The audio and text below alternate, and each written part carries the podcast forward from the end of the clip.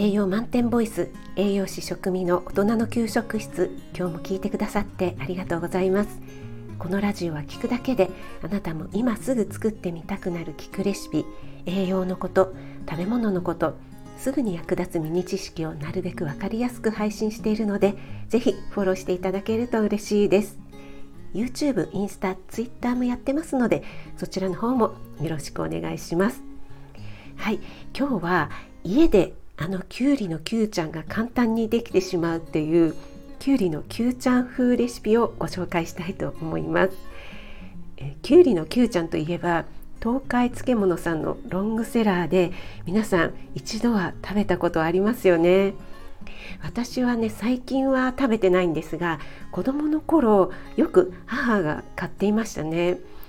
で結構母は添加物にうるさいというかチェックするタイプだったのでお漬物はね家でぬか漬けや浅漬けをつけていたんですが Q ちゃんだけはね好きだったんですかね。よく冷蔵庫にあった記憶があります。パリパリポリポリあの食感がね美味しくてね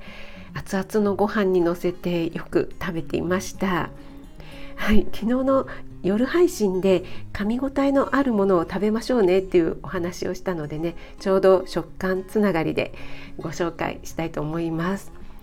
はい、で今日ご紹介するレシピは賛否両論という恵比寿にある日本料理のお店のマスター笠原正弘さんのレシピを参考にさせていただきました。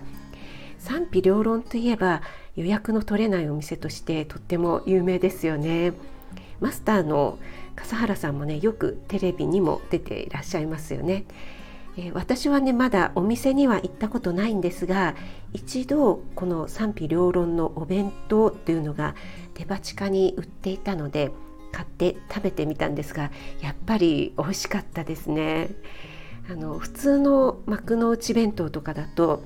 品数だけあって色合いは綺麗なんだけど味はいまいちみたいのね結構あるんですけどこの賛否両論のお弁当はおかずの一つ一つがねしっかりとこだわって作られているなっていうふうに感じました。はい、えー、前置き長くなりましたが、えー、早速ね材料と作り方です。材料はきゅうり、生姜、え調味料は醤油砂糖酢のみです。でお漬物なのできゅうりはいっぺんに45本くらい使うのがいいですよね。きゅうりは輪切りにして塩をまぶして30分くらい置いてからしっかり水気を絞ります。生姜は千切りにします。鍋に醤油砂糖酢を入れてひと煮立ちしたらすぐに火を止めて先ほどのきゅうりと生姜を入れます。上にキッチンペーパーをかけておき冷めたらきゅうりだけ取り出して煮汁をもう一度火にかけて沸かします。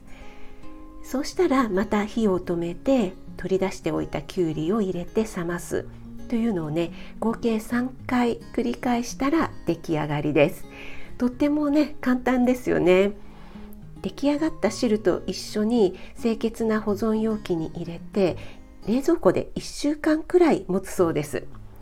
で、えー、調味料の分量はお酢が、えー、砂糖の半量ぐらいですかねで砂糖は醤油より少し少なめくらいで書かれていましたが私はね調味料をちょっと味見してみて砂糖の量をだいぶ減らしてお酢をね増やしちゃいました。あの酸っぱい方が好きなのと煮立てるとねあの煮立てるのを繰り返していくうちに酢が飛んでしまうのもあるのでちょっとねお酢を増やしてみました。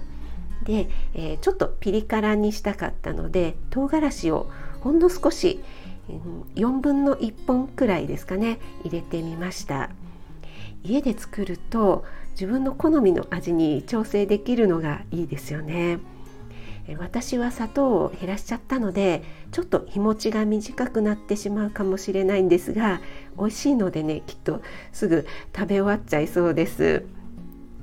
はい今日ね作ったのでねちょっと食べてみますね。うん。これはねすごい。本当にきゅうりのきゅうちゃんですね。うん。すごい。きゅうりのきゅうちゃんそのものって感じです、うん、すごく美味しくできました。よかったらあのぜひ作ってみてください、